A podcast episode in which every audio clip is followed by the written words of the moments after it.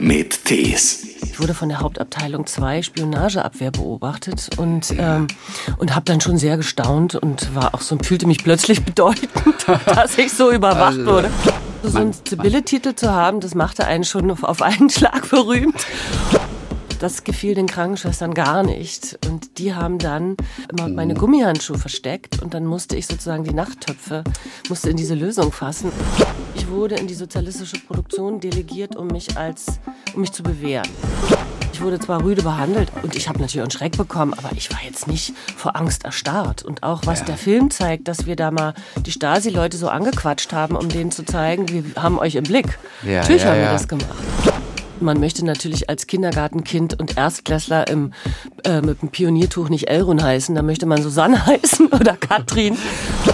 Der sagte, nach Ausstrahlung des Films, wo jeder zweite Erwachsene in Frankfurt oder diesen Film im Kino gesehen hat, hat sich das Anzeigenverhalten der Bevölkerung in Frankfurt oder deutlich verändert. Ein Podcast von SWR3. In einem Land, das es nicht mehr gibt. Das ist einer dieser Filme, der es schafft, uns mal einen neuen Blick auf die Zeit in der DDR zu geben. Gerade in der Schlussphase gab es Freiheiten, die sich junge Menschen herausgenommen haben. Es gab einen Widerstand. Das erzählt Elrun Götte in diesem Film, der gerade im Kino zu sehen ist. Und er basiert in großen Teilen auf ihrer eigenen Geschichte. Sie wurde auf der Straße angesprochen, ob sie nicht Mannequin werden möchte für die Frauenzeitschrift Sibylle. Ja, es gab eine Modeszene in der DDR. Und es gab eine alternative Modeszene, in der sie Freiheit gefunden hat. Als frustrierte Teenagerin, die so gar nicht in dieses System hineinpassen wollte. Alrun hat lange darauf warten müssen, diese Geschichte erzählen zu dürfen. Knapp 14 Jahre. Aber jetzt hat es geklappt. Herzlich willkommen. Schön, dass du da bist. Vielen Dank, dass ich hier sein darf. Es ist ein bisschen deine Geschichte. Es geht um die Modeszene der DDR. Aha. Bisschen die Modeszene der DDR, das unbekannte Wesen. Es geht um all diejenigen, die nicht so richtig reinpassen wollten. Wann weiß man eigentlich, meine eigene Geschichte reicht für einen Film? Wann ist dieser Punkt da? Denn du hast sehr lange gewartet damit, diese Geschichte zu erzählen.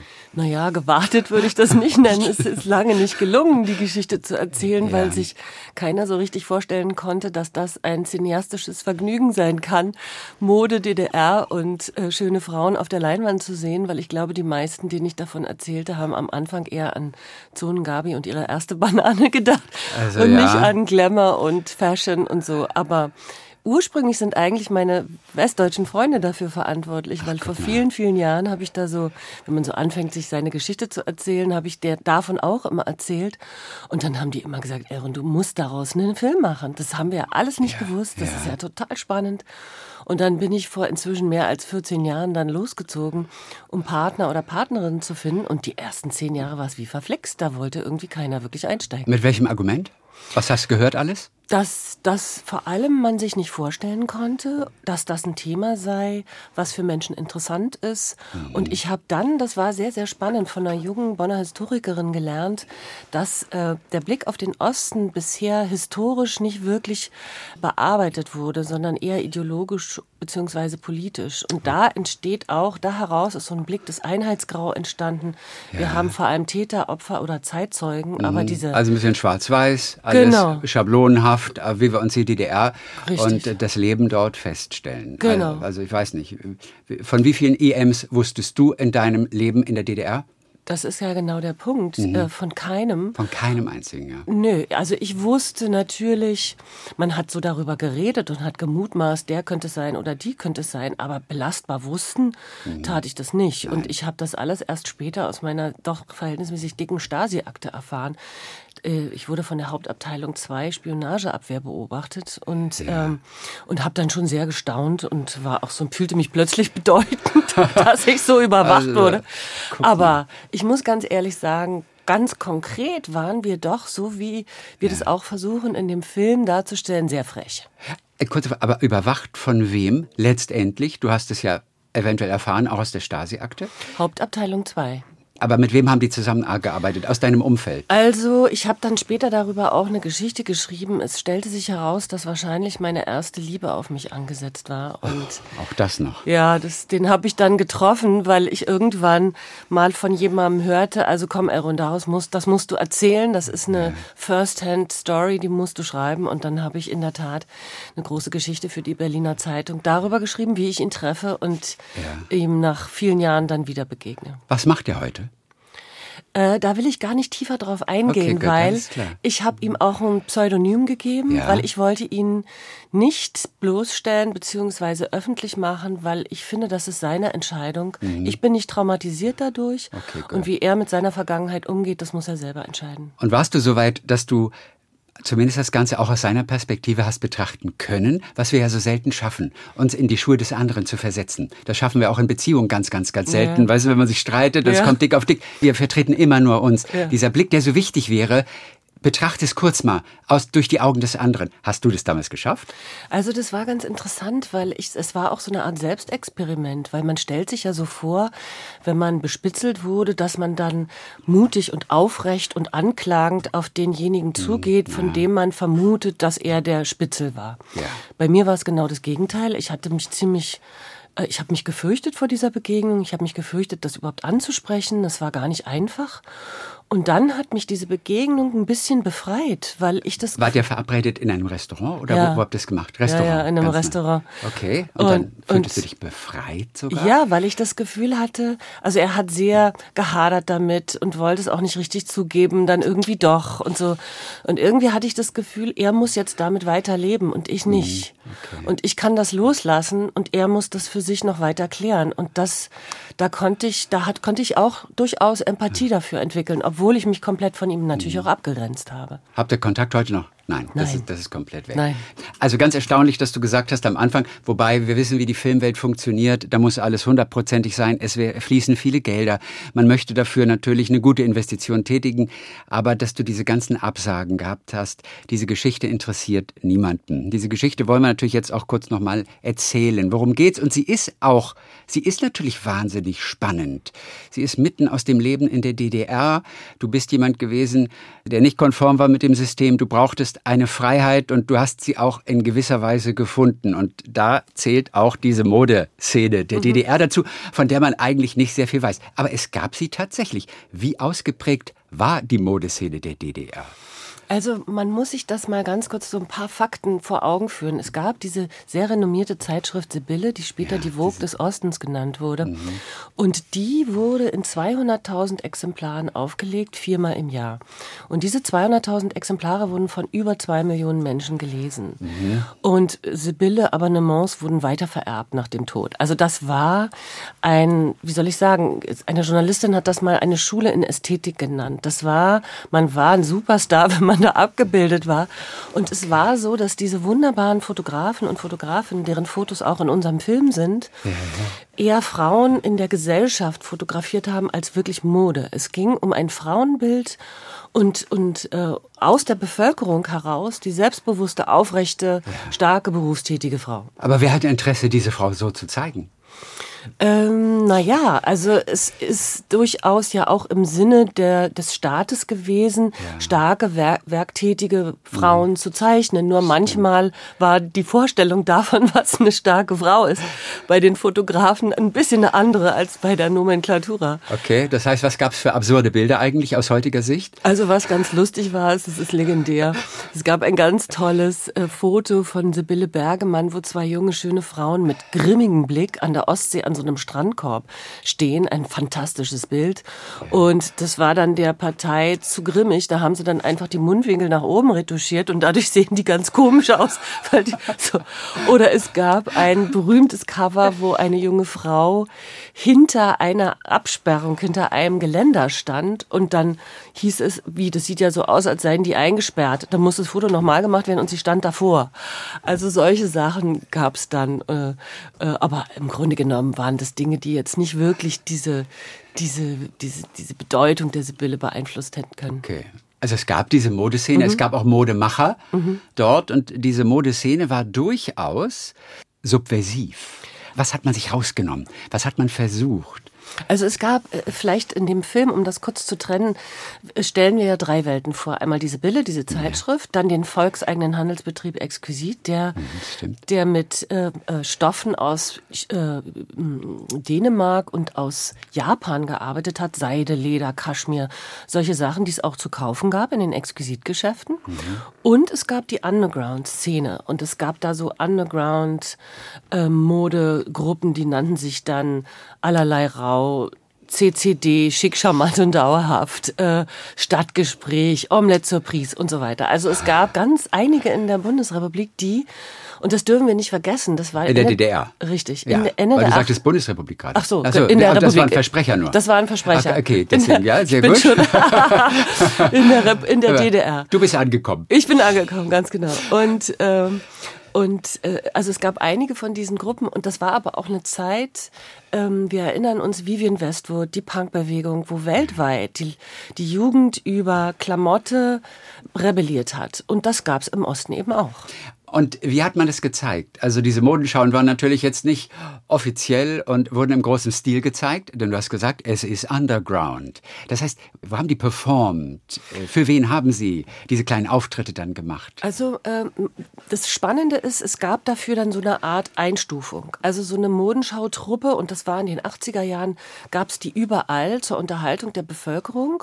Und beispielsweise gab es dann Auftritte im Haus der jungen Talente in Berlin. Also die waren durchaus, äh, äh, also nicht nur geduldet, sondern auch äh, äh, an in öffentlichen Orten fanden die statt. Dann fanden die aber auch in irgendwelchen kaputten Stadtbädern statt, Oderberger Stadtbad, das war dann ein bisschen später. Also es gab Räume, die man sich gesucht hat und oder es gab in einem Schaufenster in vom ich weiß gar nicht mehr genau, wo das war, wurden so plötzlich so Schauen, die dann auf die Straße rausgingen und so. Also man hat so ein bisschen den öffentlichen Raum erobert mit diesen Underground Shows. Mit welchem Ziel? Für wen waren denn diese Modenschauen? Da ging es ja nicht darum, Mode an den Mann zu bringen. Nein. Nein. Deswegen, es war Unterhaltung, wie du gerade gesagt hast. Ein- Einfach nur so. Spaß, Freiheit, Widerstand.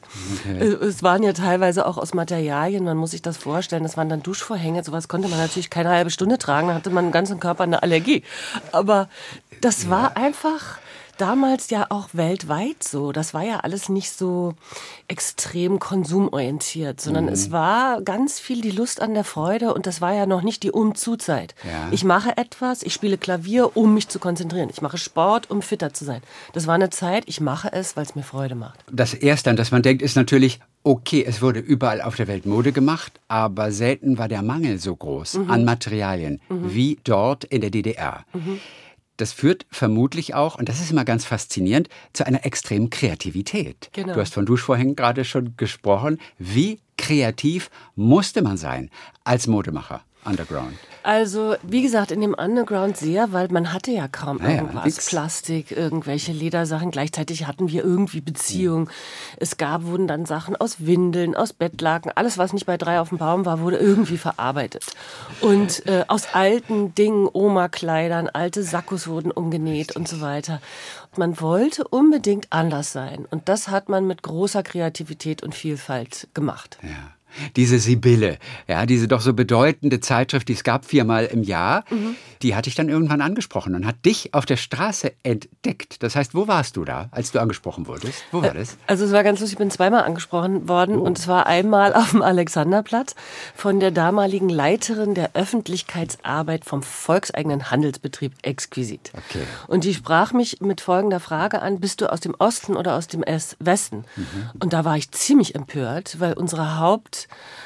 äh, wie soll ich sagen, Augenmerk lag damals darauf, dass wir bloß nicht wie Ossis aussehen. Also wir hatten natürlich Westturnschuhe alle und hatten irgendwie äh, Aber woher hattet ihr alle Westturnschuhe? naja, entweder man hat die so getauscht oder man hatte Verwandte im Westen oder man hatte irgendwie, man konnte auch Ostgeld 1 zu 10 tauschen und im Intershop einkaufen gehen. Also Ja.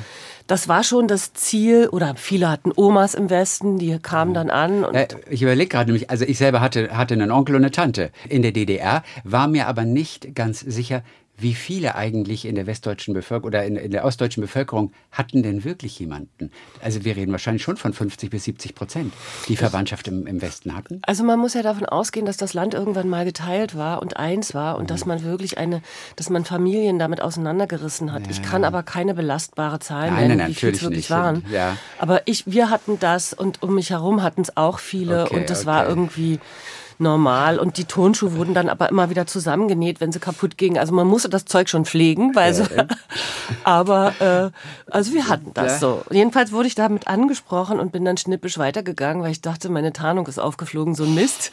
und dann kam sie hinterher und drückte mir eine Adresse in die Hand. Und das fand ich damals ein bisschen absurd, weil Osten und Mode, das konnte auch ich mir im Osten selber nicht vorstellen. Okay. Und dann wurde ich nochmal angesprochen in der S-Bahn von einem Fotografen, Hans Brevke, ob ich nicht mich für diese Bille fotografieren lassen wollte. Und ja. dann dachte ich, na gut, da gehst du da mal hin. Und dann begann eine meiner wildesten Zeiten meines Lebens. Wild, warum? Weil ich damals, du musst dir das vor, ich bin ja sehr groß und ich wollte nie so groß sein, weil alle ah. Jungs immer viel kleiner waren als ich. Das heißt, ich bin sehr krumm gegangen und habe in der Tat körperlich den aufrechten Gang auf hohen Schuhen dort gelernt. Und nicht nur den, weil politisch aufrecht, das war ich durchaus, sondern auch das positive Gefühl zu mir als Frau. Also ich habe dieser Zeit zu verdanken, dass ich mich selber mit mir als Frau, mit irgendwie gut finden konnte und da reinwachsen konnte und das vor allem durch diese wunderbaren Fotografen und Fotografinnen, mhm. weil die Bilder von mir und nicht nur von mir, von den anderen ja auch geschaffen haben, wo, wo wir irgendwie dachten, ja, so toll würden wir gerne sein, mhm. wie wir mhm. da aussahen. Und das ja. war ein Entwicklungsschub, der, der, der mich damals sehr vorangebracht hat. Ach, guck mal, inwiefern haben dich diese Jahre für den Rest deines Lebens geprägt? Also zum einen ging es mir ähnlich wie meiner Hauptfigur. Ich wollte nicht unbedingt Mannequin sein. Das war jetzt nicht mein Ziel. Ja. Aber diese Freiheit, die ich dort kennengelernt habe und die Menschen, denen ich dort begegnet bin und den, den Widerstand. Also es gibt ja eine Figur des schwulen Visagisten, die mhm. ich einer realen Figur. Der Rudi, gespielt richtig, von Sabine Tambrea. Mhm. Genau. Und der eine Freiheit in dem Film verkörpert, die ich so bei, bei dem Frank Schäfer, der die sozusagen die Inspiration dafür war, auch erlebt ja. habe. Und Den es also in Wirklichkeit gab. Das ist, Frank Schäfer ist das echte Vorbild sozusagen dafür. Genau. Auch ein, ein queerer Richtig. Mann. Richtig. Ja. Mit dem ich heute noch befreundet bin und der uns auch auf der Filmtour immer wieder, wenn er konnte, begleitet hat und die erste Handgeschichten aus der Zeit erzählt hat. Das war natürlich ein ganz wesentlicher Punkt. Dann war das, also du musst dir das so vorstellen, du bist natürlich in jeden Club reingekommen. Die Szenen waren verbunden. Mhm, das heißt, man war nicht nur Mannequin, ich saß dann irgendwann auch mal im Wohnzimmer von Heiner Müller rum oder ich hab, war auf den Montagsdemos oder ich habe äh, äh, auf anderen Underground-Lesungen rumgesessen, auf Partys ohne Ende. Also es war so ein fluider äh, ähm, wie soll ich sagen, eine Ges Gesellschaft, Bewegung, die, die auch sich bis Leipzig, Jena, Halle ausgedehnt hat und man, man kannte sich und man war irgendwie überall so ein bisschen im Widerstand okay. und das hat Spaß gemacht. Aber du warst angesehen auch generell, also so auch in der Bevölkerung. Also ja, also so einen Sibylle-Titel zu haben, das machte einen schon auf einen Schlag berühmt und plötzlich kannten einen alle und man alle fanden einen toll und so. Ja. Wobei ich hatte auch, ich habe zeitgleich eine Ausbildung als Krankenschwester gemacht mhm. und habe dann, wenn ich die praktische Ausbildung im Krankenhaus Friedrichshain machen musste, ja. das gefiel den Krankenschwestern gar nicht und die haben dann weil sie so sauer auf mich waren, dass ich da immer in der Sibylle war, immer mhm. meine Gummihandschuhe versteckt und dann musste ich sozusagen die Nachttöpfe, musste in diese Lösung fassen, ja. was aber wiederum die gute Nachricht war, weil irgendwann hatte ich keine Hände mehr, äh, keine Haut mehr auf den Händen. Ja. Und dann wurde ich berufsunfähig geschrieben und musste nie als Krankenschwester arbeiten. Ach Gott, aber das hast du damals nicht so positiv gesehen, Doch. vermutlich. Doch. Doch. Gerade damals. Ja, ich habe gedacht, dieser Satz, niemand hat das Recht zu entscheiden, wer du bist, ein mhm. Satz aus meinem Film, ja. der begleitet mich schon mein ganzes Leben. Und immer die Suche nach der guten Nachricht im Schlechten, das habe ich damals gelernt. Und der Frank Schäfer hat diesen Satz natürlich auch zelebriert. Inwiefern konnte der, ne, also dargestellt oder gespiegelt ein bisschen in dem Rudi im Film von Sabine Trampere, inwiefern konnte der das ausleben als queerer Mensch in der DDR? Kein Problem oder Paradiesvogel, auf den man wirklich sehr schräg herabgeschaut hat? Also weder noch. Frank hatte natürlich große Fans. Also man muss sich vorstellen, er ist auch schon zu Ostzeiten mit Netzstrumpfhosen und High Heels und abgeschnittenen Jeans durch den ja. äh, Alltag geschwebt. Ich rede auch vor allem von der DDR-Zeit. Richtig, da, also, ich rede ja, auch Du davon. auch, okay, alles klar. Ich rede ja. DDR, DDR 80er Jahre. Ja. Ein schöner Mann in mhm. Netzstrumpfhosen und roten Pumps läuft durch Berlin. Und er hatte natürlich große Fans, Anerkennung. Er wurde auch immer wieder, also es ist nicht, nicht nur einmal sind wir vor irgendwelchen Brutalos weggerannt und er hat seine Schuhe in die Hand genommen und wir haben uns dann gefreut, wenn sie uns nicht gekriegt haben. Okay. Aber er wurde auch regelmäßig verhaftet. Er wurde auch misshandelt und immer wieder ausgespuckt und immer wieder ging er aufrecht zurück in seine Welt und äh, nun erst recht. Man muss auch sagen, aber er hat nicht das Ende der DDR mitgemacht, sondern ist dann schon früher in den Westen gegangen. Ah, okay. Diese neu gewonnene Freiheit, also nach dem Mauerfall, mhm. spürst du die manchmal heute noch, weil kurz nach Mauerfall oder in der Zeit, das muss ja, muss ja ein tolles Gefühl gewesen sein. Heute ist das selbstverständlich du gehörst zu denen, für die das selbstverständlich ist. Inwiefern spürst du das manchmal, geradezu noch in deinem Herzen, wie sich eine neu gewonnene Freiheit anfühlt? Also, was ich mir bewahrt habe, ist, dass ich immer noch über Sachen staunen kann und manchmal so ein Flash habe und mir vorstelle, Wahnsinn. Also, äh, meine Verwandtschaft, meine, meine Mutter ist sehr früh gestorben, meine richtige Mutter, ich bin dann später adoptiert worden, dann denke ich so manchmal, Mensch, wenn die das noch hätte erleben können, so solche Sachen. Mhm. Auf der anderen Seite muss man auch sagen, dass ich zu der Gruppe auch um diese ähm, Bürgerrechtler gehörte, die sich noch eine andere DDR vorgestellt haben. Und ja. nach dem Fall der Mauer war ich, wie viele andere auch, ganz schockiert, dass die ganzen Ostdeutschen die CDU gewählt haben, die mhm. ihnen etwas versprochen hat, von dem ich damals nicht geglaubt habe, dass die CDU das halten kann. Ja. Ich kann mich erinnern, als die Umstellung zur D-Mark war, gab es eine äh, Riesenauflauf am Alexanderplatz, weil die Sparkassen sich nachts öffneten und da wurde ein Mensch totgetrampelt. Mhm. Und das hat mich damals sehr schockiert. Da dachte ich, oh je, in welche Richtung geht das wohl alles hier? Du hattest dir das anders vorgestellt nach dem Mauerfall. Ja, du hast ja. gedacht, es ist anderes möglich auch tatsächlich. Ja. Mhm. Dass du eine Alternative zur DDR willst, das war dir zu DDR-Zeiten klar. Dann natürlich die große Hoffnung mit dem mhm. Mauerfall. Mhm. Im Nachhinein wahrscheinlich denkst du, ich war ein bisschen naiv. Wie soll, wie soll sich denn da groß was verändern? Was hättest du dir denn vorstellen können? Was hättest du dir auch, muss man sagen, auch realistischerweise gewünscht? Was hätte eigentlich möglich sein sollen? Das ist natürlich eine hochpolitische ja, und spannende natürlich. Frage, die, die ja auch historisch immer wieder neu diskutiert wird. Und spannend finde ich, dass jetzt, so 30 Jahre nach dem Fall der Mauer, eben auch darüber gesprochen wird, welche äh, Katastrophen durch die Treuhand angerichtet wurden, welche Herausforderungen für die gesamte Bundesrepublik insofern äh, sich gestellt haben, weil manche unfassbar viel damit verdient haben und andere die, und das betrifft Ost wie West, äh, den Preis dafür zahlen mussten. Und ja. äh, ich glaube, dass wir jetzt beginnen, darüber auch mit einer Offenheit zu sprechen, die nicht so ideologisiert ist, dass man also mhm. auch mal sagen darf, dass es halt damals auch politisch ja schon von der SPD Gedanken gab für Alternativen, denen man dann eben nicht gefolgt ist, weil wir wissen, dass es ganz klar eines politischen Willen bedarf, welche mhm. Industrie gerettet wurde und welche nicht. Gleichzeitig ist es aber, um auch nochmal auf den Film zurückzukommen, für mich so, dass ich erzählen will, wie viel Freiheit und unbedingten Widerstand und Lebenslust es im Osten, und zwar in einer Zeit, die ja heute wieder ähnlich ist, im Untergang eines Systems schon gab. Mhm. Und ähm, und heute befinden wir uns ja wieder in Zeiten, wo, wir das Gefühl haben, wir schwimmen und unsere Welt, so wie sie war, wird wahrscheinlich in den nächsten zehn Jahren sich verändern. Mhm. Und das ist auch ein Impuls und vor allem auch für die Jungen, weil der Film ist ja auch für jüngere Leute gemacht, ist darüber nachzudenken, was ist eigentlich Freiheit und wie wollen wir eigentlich leben. Ja. Und sie ist vor allem so selbstverständlich für, für, ja. für die meisten in diesem Land, mhm. dass wir eigentlich gar keinen Bezug dazu haben. Reicht die Geschichte der DDR, um diesen Menschen den Begriff Freiheit näher zu bringen, oder muss man am Ende noch weitergehen? Was glaubst du? Also, ich glaube, dass konkrete Geschichten und diese Geschichte, wie du ja auch am Anfang gesagt hast, ist ja insofern konkret, weil sie nah an meinem Leben erzählt ist. Ja. Und das, was man in dem Film sieht, sehr nah an der Realität erzählt ist so. Und gleichzeitig ist es eine universelle Geschichte, wo es im Kern um die Frage geht, welchen Traum Also welchen Preis zahlen wir eigentlich für unsere Träume? Und ich denke, dass das eine Kombination ist, die in einem Film immer das Herz des Zuschauers erreichen kann, wenn er eine Welt einerseits entdecken kann, die er noch nicht kennt, mhm. auf der anderen Ebene aber mit Fragen abgeholt wird, die ihn selber in seinem Leben auch betreffen. Und ich denke, dass das eine Kraft von Filmen ist und ich hoffe, dass, äh, dass der Film sich lange im Kino hält und die mhm. Menschen ihn sich anschauen und Spaß dran haben. Ja.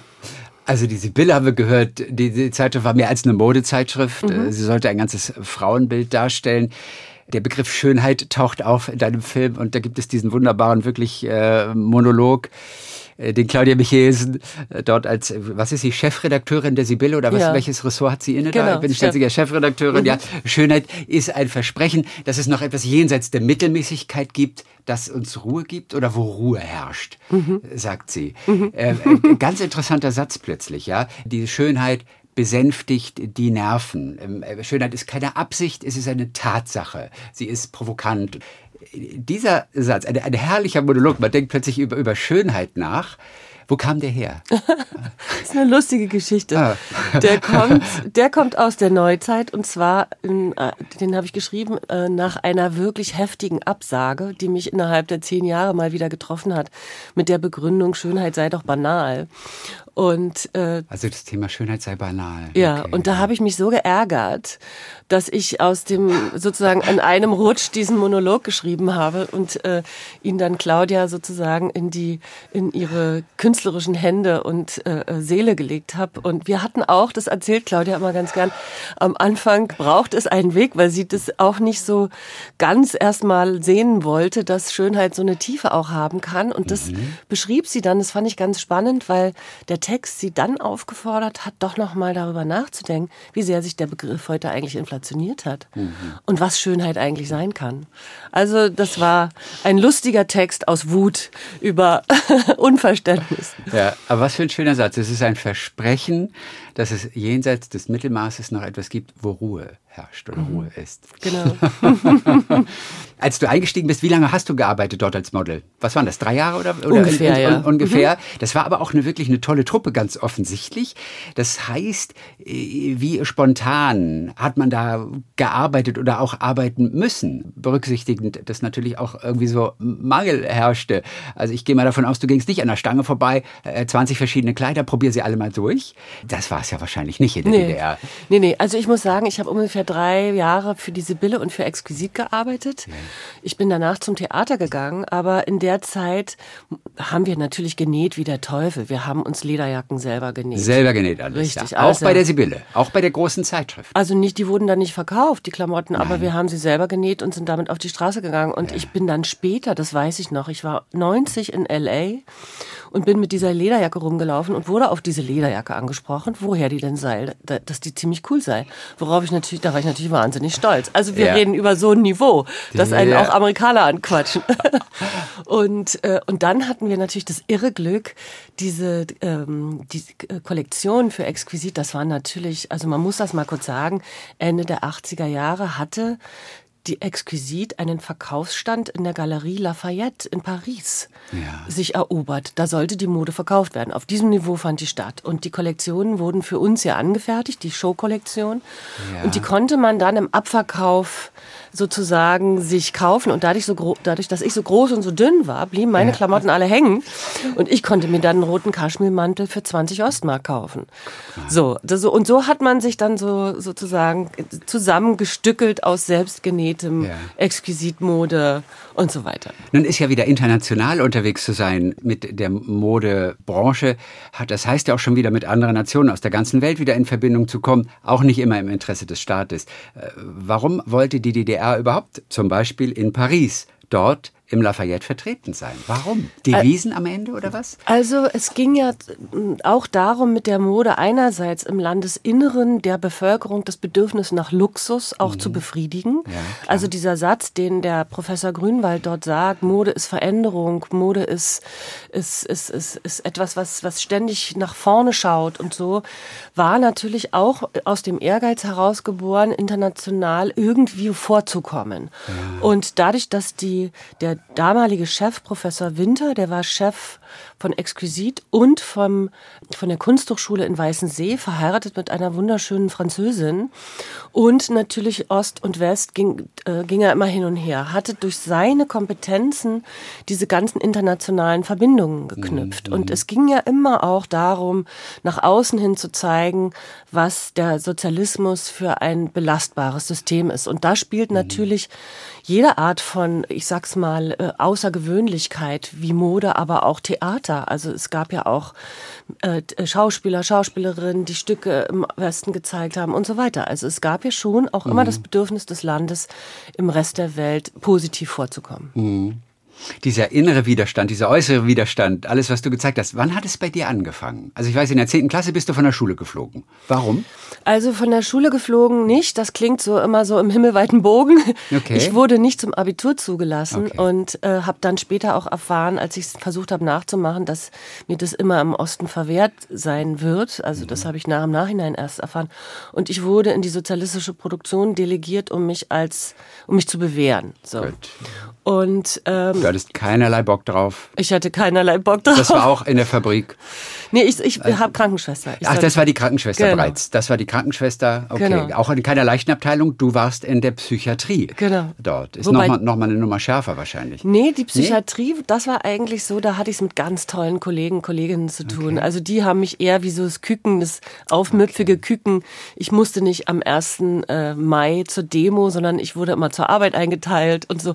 Die haben schon auf mich aufgepasst. Okay, ganz anders als deine Hauptfigur das erlebt in, im Film. Richtig, ja. aber immer, ich musste ja dann auch ins Krankenhaus Friedrichshain, um dort meine Erkenntnisse zu, zu schärfen. Und da wurde ich dann auch richtig gemobbt und richtig fertig gemacht. Okay. Also ich teile schon viele der Erfahrungen meiner Hauptfigur. Also ich habe aus meiner Stasi-Akte erfahren, dass ich offensichtlich schon in der achten Klasse aufgefallen bin, weil mein Zeugnis aus der achten Klasse ist das erste, was ich dort gefunden habe. Und, und das habe ich alles selber gar nicht mehr. Ich habe keine Schulzeugnisse mehr oder so. Ja. Und da las ich dann in der Beurteilung, dass ich irgendwie immer Widerspruch gebe und dass ich irgendwie zwar leistungsstark bin, aber frech und nicht angepasst und dass ich mich doch so und, mhm. und irgendwie hat sich das eher aus so einer Richtung entwickelt. Ich bin auch von, ich bin getauft, ich bin konfirmiert. Meine Eltern haben immer so ein Gegengewicht zur staatlichen Bildung äh, versucht gesucht. Also okay. Und irgendwie ist das, glaube ich, so ein bisschen mein Charakter, dieser Widerspruchsgeist, der da sich dann irgendwann politisiert hat. Aber das war es ja, am Anfang nicht. Ja. Kurioserweise, du hast vorhin erzählt von deinem ersten Freund, deiner ersten Liebe zumindest, der dich dann bespitzelt hat. Ich finde, fast noch etwas berührender ist, dass ein Kind in der achten Klasse einfach schon so abgescannt wird und alles. Hm. Das finde ich fast noch erschreckender, hm. weil es so früh anfängt. Aber es ist trotzdem, ich muss da immer dazu sagen, das wussten wir ja damals nicht. Und heute nee. haben wir die Kenntnis durch die Offenlegung der Akten, was ja auch ganz wichtig ist.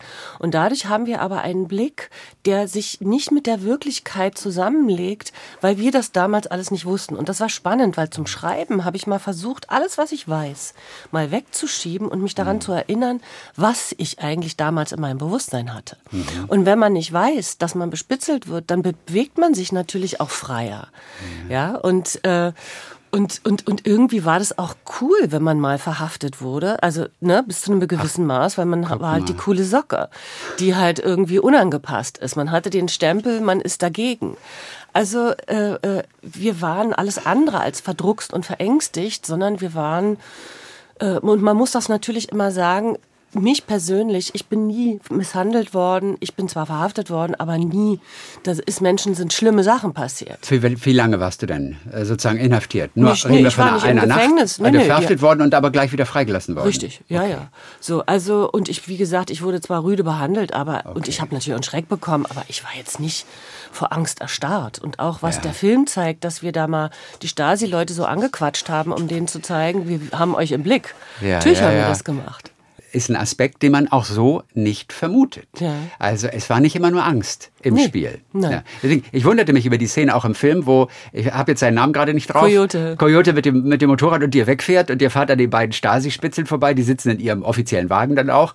Und er sagt hier, ich mache eine Reportage für den Stern, kann ich euch mal beide mal fotografieren? Woraufhin die schnell die Fenster hochkurbeln. Genau. Ich hätte jetzt gedacht, so der, der durchschnittliche äh, Stasi-Beamte hätte jetzt sofort die Autotür aufgemacht und sagt Papiere und so weiter und zack, und wenn es nicht läuft, schnell mal verhaften. Hätte auch passieren können. Hätte können. Wir haben es aber trotzdem gemacht. gemacht. Und äh, also ich weiß, ich habe damals, wenn ich gesehen habe, dass die da standen, bin ich so hingegangen, habe den äh, äh, ein Brot geschmiert und habe gesagt, sie haben wahrscheinlich Hunger. So, also dass man einfach zeigen wollte, man hat die ja. gesehen. So und und das wir, aber man muss immer klar sagen, wir reden über Ende der 80er Jahre. Da war ein System schon im Zerbrechen. Wir reden über die Zeit von Gorbatschow, ja. von Glasnost, Perestroika. Okay, stimmt. So, Zehn Jahre früher hättest du das nein. eventuell genau so nicht gemacht. Da ne? war ich noch viel zu jung ja, und sowieso, Kind, aber, aber das, das wäre damals so nicht gegangen. Okay, ne? verstehe. Ne?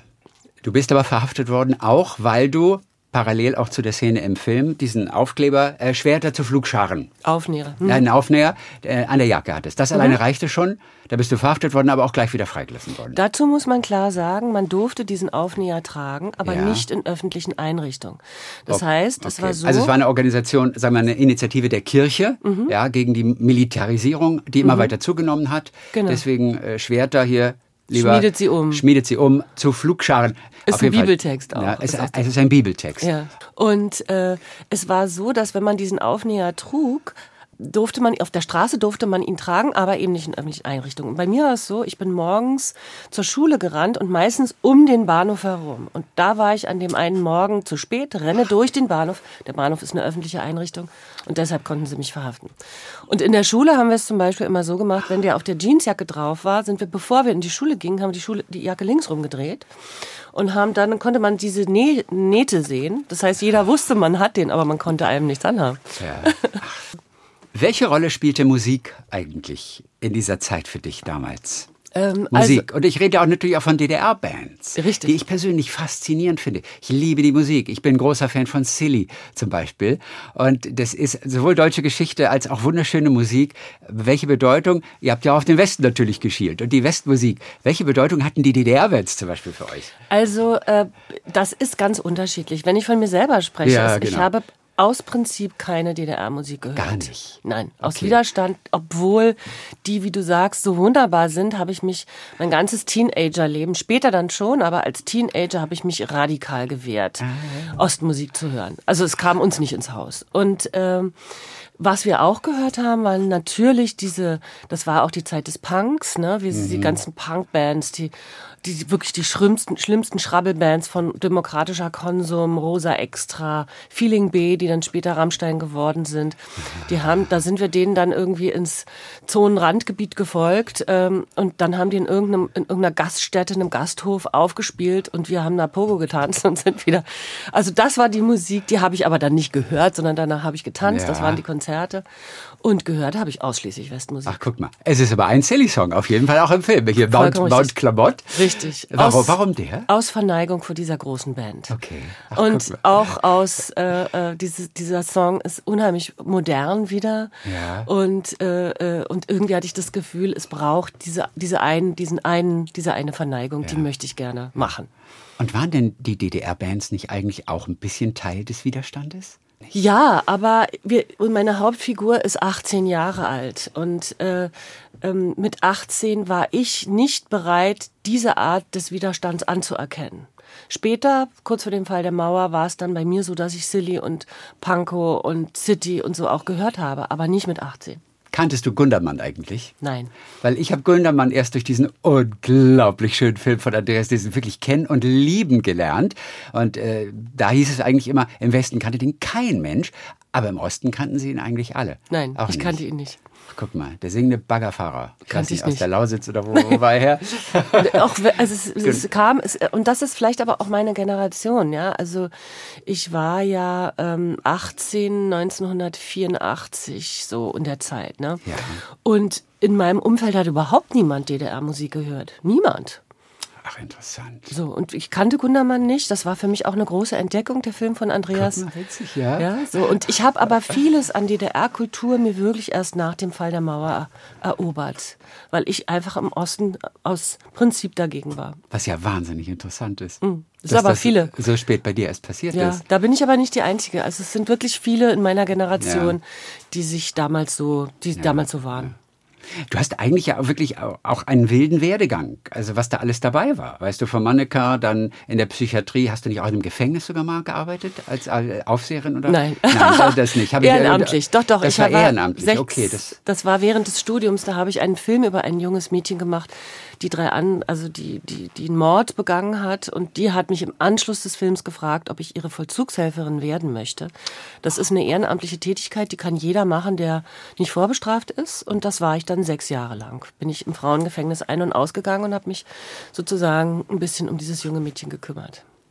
Wie hast du das empfunden damals? Ist dir das leicht gefallen, mit den Frauen dort zu tun zu haben, ihre Geschichte zu erfahren? Ich habe wahnsinnig viel gelernt. Was ist das Gegenteil von Freiheit natürlich? Richtig. Aber ich habe wahnsinnig viel von diesen jungen Frauen auch gelernt. Wie zum Beispiel? Also erstmal sind das alles extreme Biografien. Also man muss, ich weiß gar nicht, es sind so sieben Prozent oder so von Frauen, 93 Prozent, ich weiß nicht, ob die Zahl noch belastbar ist, die überhaupt als Langstrafer inhaftiert werden. Ja. ja. Also das heißt, für Frauen ist das Netz der Prostitution, man muss das sagen, so schlimm wie das ist, eins, was viele auffängt äh, und sie vor dem Gefängnis bewahrt. Also die, die dann im Gefängnis sind, haben teilweise Biografien, da möchte keiner von uns auch nur einen Bruchteil davon erlebt haben. Ja.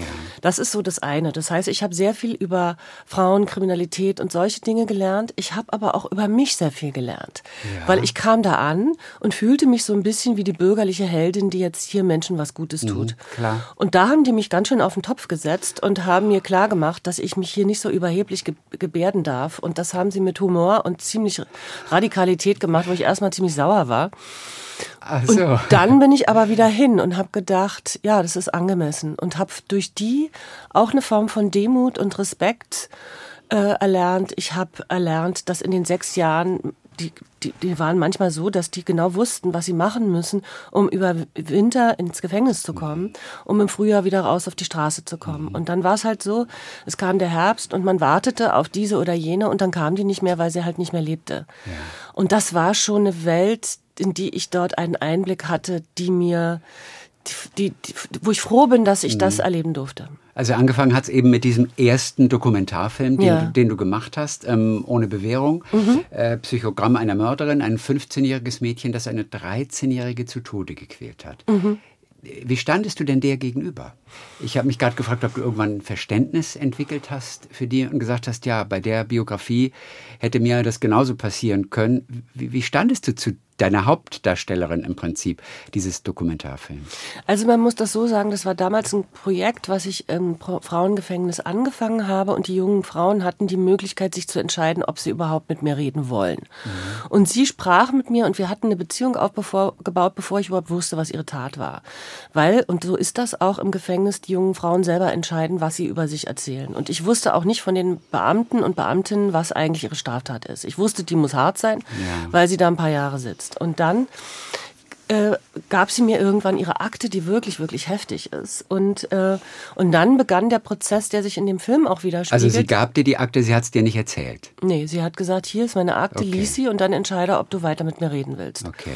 Und dann ist dieser Film ein Prozess der Auseinandersetzung damit, wie es denn dazu gekommen ist. Und mich mhm. persönlich betraf das, dass es natürlich immer einen Rest Unverständnis gibt. Mhm ich kann das mir auch bis heute nicht vorstellen, wie es dann in eine solche Form von Gewalt kippt und bei aller äh, rationalen Nachvollziehbarkeit, auch von Gruppendynamik, weil sie war mit drei anderen zusammen und so. Das ergibt alles einen logischen Sinn. Aber ja. emotional bleibt bei mir ein Rest, dass immer, wenn ich mir das vorstellt oder damals vorgestellt habe, dass ich dachte, da bin ich, da komme ich nicht mehr mit, wie man mhm. sowas so weit gehen kann.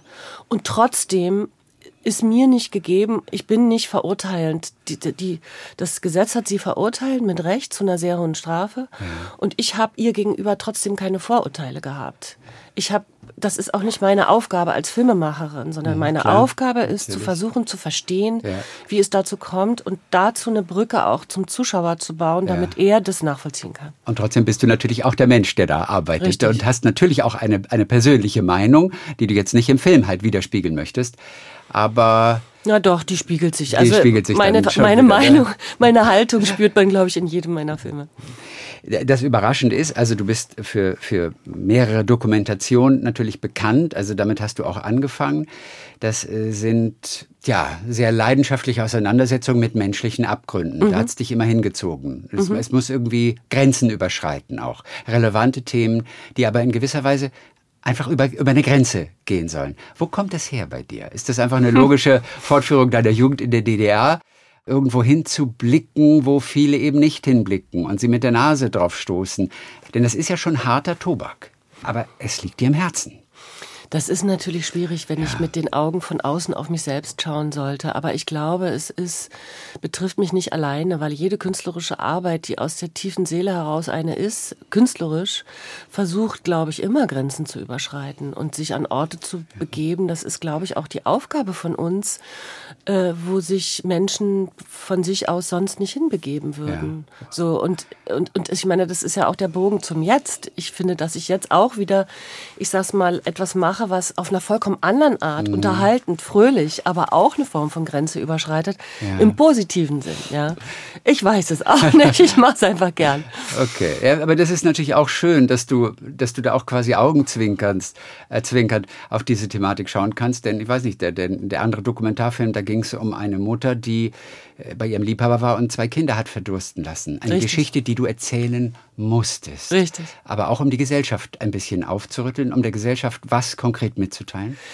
Also das war ja ein paar Jahre, einige Jahre nach dem Fall der Mauer in Frankfurt-Oder und mein Urgrund, weshalb ich da hingegangen ist, bin, ist, ich wollte verstehen, wie sowas im ehemaligen Osten in einem Plattenbau, wo jeder jeden kennt, passieren kann. Dass ja. zwei Kinder 14 Jahre um ihr Leben kämpfen, mit Löffeln an Fenster klopfen, alle das sehen und keiner ihnen hilft. Ja. Und diese Frage hat mich angetrieben. Also alle meine Filme sind ja immer auch, wie du vollkommen richtig sagst, Gesellschaftsporträts. Und, äh, und ähm, bei allen, auch bei diesen Filmen, die du gerade ansprichst, war es auch so, dass sie auch gesellschaftliche Debatten ausgelöst haben, die es vorher so nicht mhm. gab. Ja. Also die Wann hast du das gemerkt?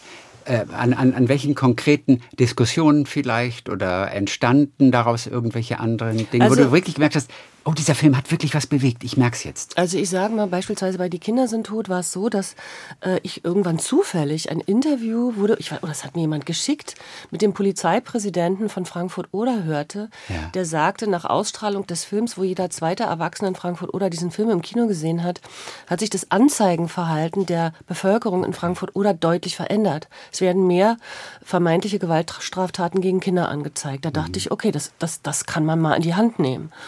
Und ich habe dann gelernt, dass der Film auch immer wieder zur Weiterbildung eingesetzt wurde, dass junge Künstler und Künstlerinnen den als Inspiration nutzen. Es gibt jetzt ein Theaterstück, die, der auf diesem Film basiert. Also mhm. die Gesellschaft, die Welt in Deutschland hat diesen Film für sich genommen und mit ihm mhm. gearbeitet. Und das Ähnliches ist bei Ohne Bewährung bei dem ersten Film passiert. Und das sind dann so Dinge, die für einen als Künstler ganz toll sind, weil man das Gefühl hat, okay, du hast das hat sich gelohnt. Die Gesellschaft arbeitet und braucht diesen Film. Mhm. Und das ist dann eigentlich das größte Kompliment, was man bekommen kann. Das sind die goldenen Momente natürlich genau. für eine Filmemacherin. Genauso wie die kleinen Momente, wenn äh, Tickets verkauft werden. Richtig. Äh, für den Kinofilm. Dann toi toi toi auf jeden Fall für diesen Kinofilm, den du jetzt gemacht hast über die Jugendlichen in der DDR, die einfach ihren Widerstand geleistet haben, sogar im Rahmen einer Modeszene, die es tatsächlich gab. Also wunderbares Umfeld, in dem ganz viel deiner eigenen Geschichte drin ist. In einem Land, das es nicht mehr gibt. Genau. Dann sagen wir ganz herzlichen Dank. Du hast Regie gemacht und das Drehbuch auch geschrieben, denn es ist in großen Teilen auf jeden Fall deine Geschichte. Genau. Dann Gehen Sie ins Dank. Kino, genau. Es ist ein fröhlicher, lustvoller Film und ich ja. freue mich über jeden Besucher. Elrun Götte, Dankeschön für heute. Dankeschön. Dieser Name Elrun, an wem haben sich deine Eltern dort orientiert? Sie haben sich auch da leider am System abgearbeitet, weil es gibt diesen Namen nicht mit AE, so wie ich geschrieben werde, ja, sondern genau. mit E oder A. Und man möchte natürlich als Kindergartenkind und Erstklässler im, äh, mit dem Pioniertuch nicht Elrun heißen, da möchte man Susanne heißen oder Katrin. Und das war also schon mir in die Wiege gelegt, äh, das anders sein. Was soll ich machen? Ich habe dann irgendwann, bin ich in meinen Namen hineingewachsen. Ja, und heute ist es toll, weil nicht so viele den Namen haben. Ja, das stimmt. Oder gar keiner am Ende? Am Ende doch. Es gibt jetzt inzwischen schon Kinder, die auch so heißen, die okay. irgendwie inspiriert wurden dadurch. Und äh, meine Kinder haben auch, die fangen auch alle mit A an. ich habe das so weitergetragen. Ja, wie viele sind's? Zwei. Zwei, okay, gut. Mhm. Dann danke schön für heute. Danke für den Besuch und toi toi toi auf jeden Fall für diesen Film. Vielen, vielen Dank, dass ich hier sein durfte. Elrond Götte. Dankeschön. Talk mit Tees.